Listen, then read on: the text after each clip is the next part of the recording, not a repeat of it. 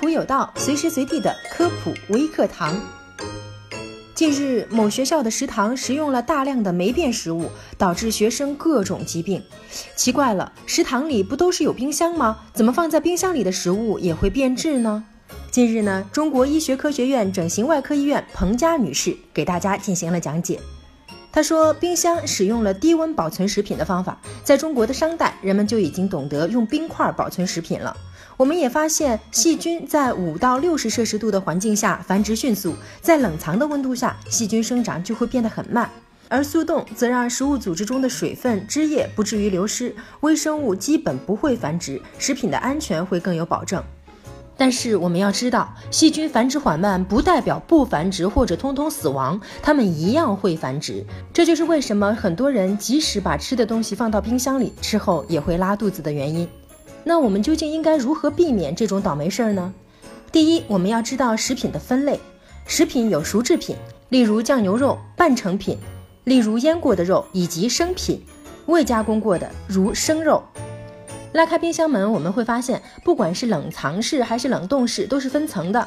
我们要把熟制品放在顶层，半成品放在第二层，生品放在第三层。而在第三层，尤其是冷藏室，还应对水果、蔬菜、蛋类、肉类进行相对独立的摆放，避免一些细菌交叉传播。还有好多女性愿意把面膜放到冰箱里，这就更需要分开保存，否则面膜上的细菌也会弄到食物上，造成不必要的污染。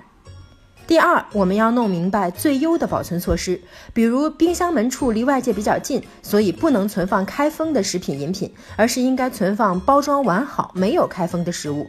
很多人愿意把鸡蛋放在开门的位置，但这个有争议。鸡蛋最好是放在密封的容器内保存，温度要低于二十摄氏度。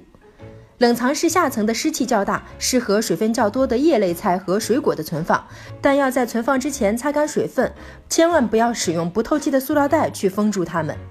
如果没有完全冷却的食物，绝对不能放进冰箱，这会导致食物出现内外温差，进而变质。